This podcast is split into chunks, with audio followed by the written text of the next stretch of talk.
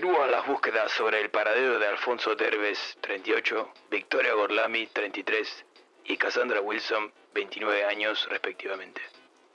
La policía aún no logra conectar las tres apariciones, pero sostienen que deben estar relacionadas de una u otra manera. A pesar de que caminan a ciegas, los investigadores no descartan la posibilidad de encontrarlos con vida. Soy Chuck Viñón para el The News. Muchas gracias por estar ahí. Necios. Jamás los podrán encontrar. Desconocen los vastos destinos inciertos del bazar.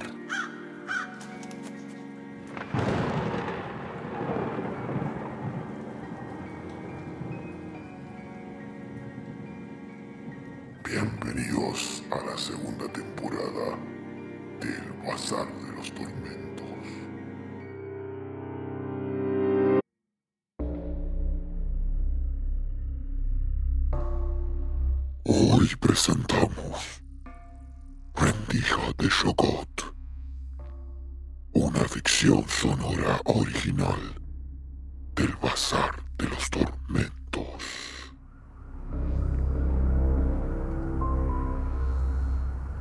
al oeste de la ciudad, donde las casas y los edificios de departamentos se encuentran en situaciones mucho más que precarias.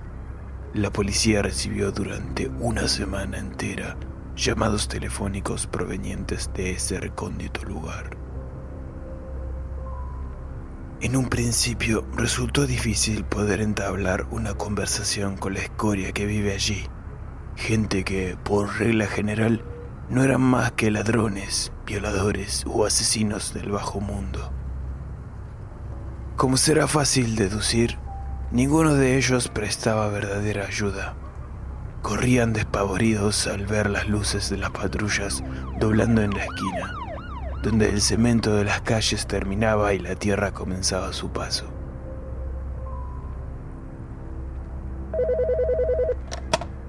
Gritos desgarradores de una mujer joven, tal vez de mediana edad, salían despedidos del auricular. Nunca decía nada, solo gritos agónicos y luego la estática, acompañada de un cántico extraño.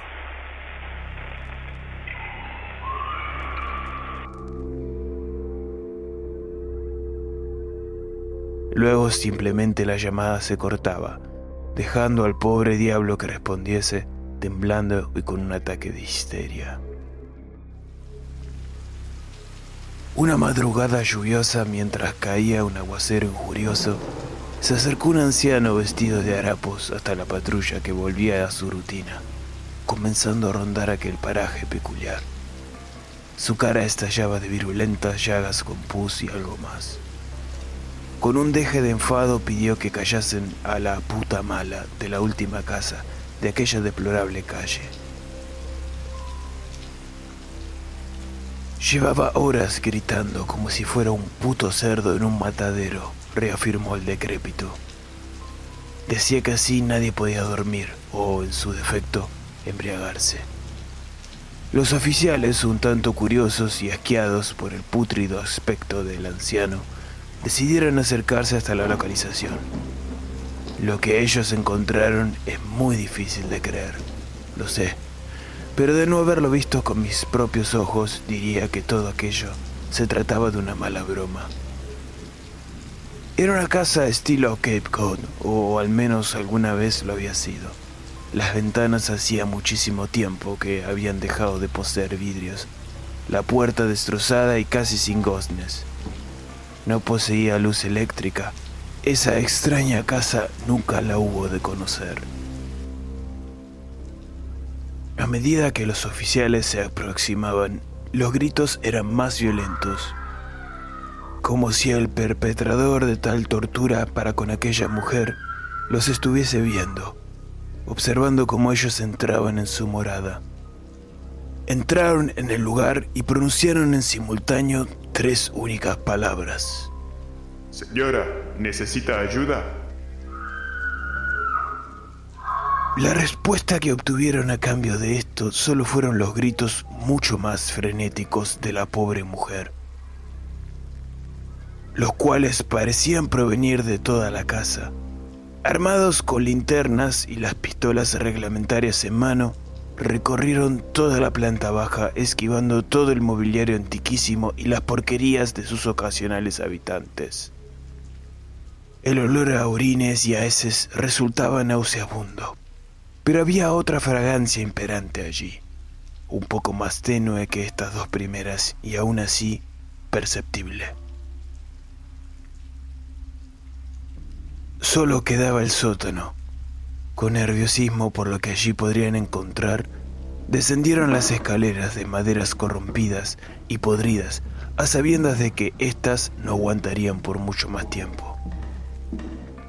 Al terminar el descenso, solo la oscuridad los aguardaba y algo más, solo que allí no podían ver nada ni nadie, mas los gritos en ese lugar eran sumamente fuertes a escasos pasos.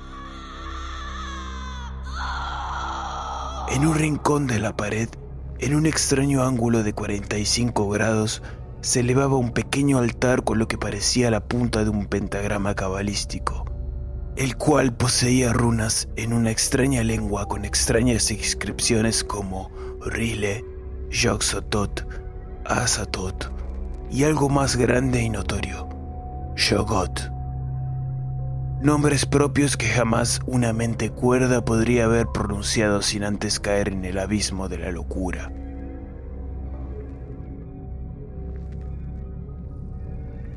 Desde esa dirección, donde se encontraba el pentagrama, la agonía de la mujer escapaba en lamentos de dolor. Pero ciertamente allí no existía nada salvo la esquina con aquel símbolo demoníaco. A pesar de ello, ráfagas de un viento desconocido, ya que allí no existía una abertura posible, hacían bailar las trémulas velas del altar. Perplejos y extrañados, los oficiales se acercaron hasta ese lugar, procurando no pisar el dibujo cabalístico como así tampoco posar sus pies por sobre los nombres extraños.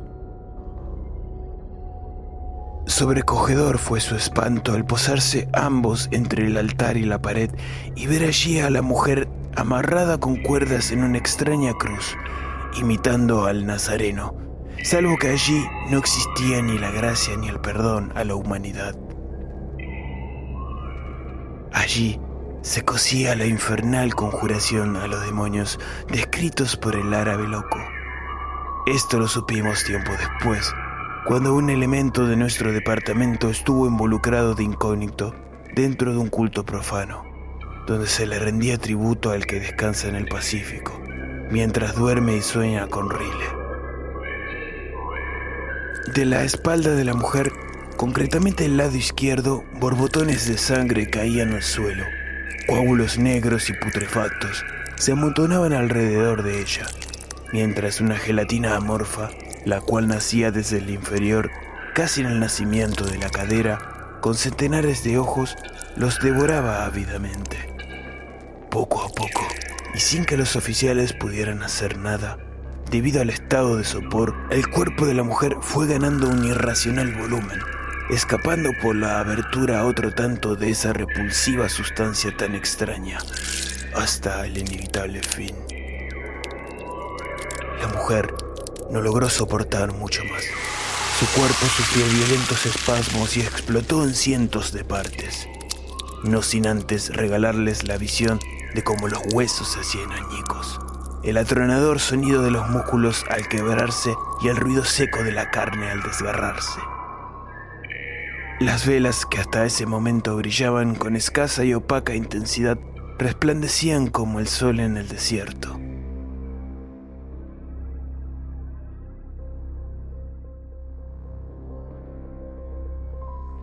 Ignoro cuánto tiempo después, alertados por los mismos parias que se rehusaban a entablar diálogo con nuestro departamento policial, se nos dio aviso de la existencia de dos oficiales entre las ruinas de una casa estilo Cape Cod, llenos de sangre y cubiertos de una sustancia viscosa, lo cual contenía protuberancias similares a pequeñas cuencas oculares, gritando a voz de cuello y con la mirada errática, amenazando con sus pistolas a todo aquel que se les acercara.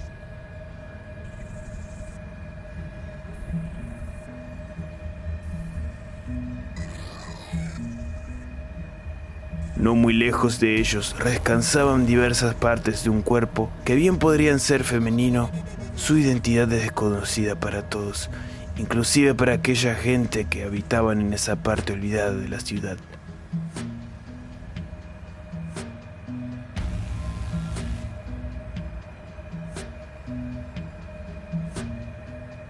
Los oficiales debieron ser trasladados al Centro Municipal Psiquiátrico de Silot, donde deberían pasar el resto de sus vidas sedados y con el cerebro hecho jirones.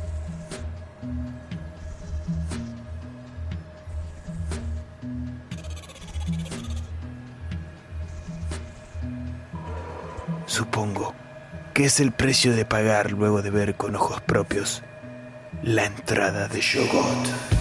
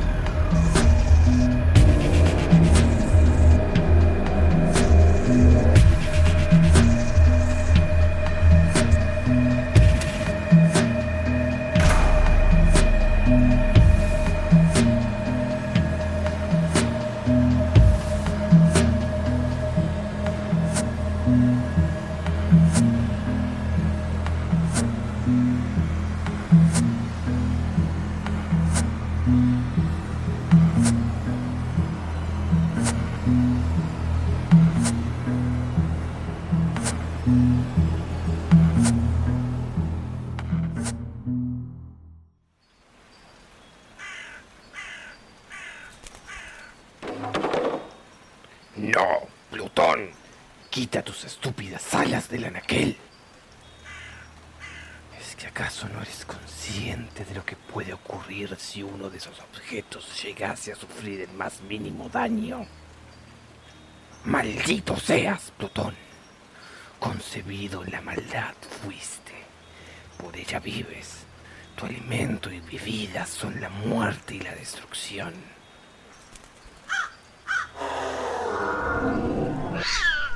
Y ahora vuelves a adoptar esa estúpida forma felina. ¿Acaso no aprendiste aquella lección que te costase vuestro ojo izquierdo?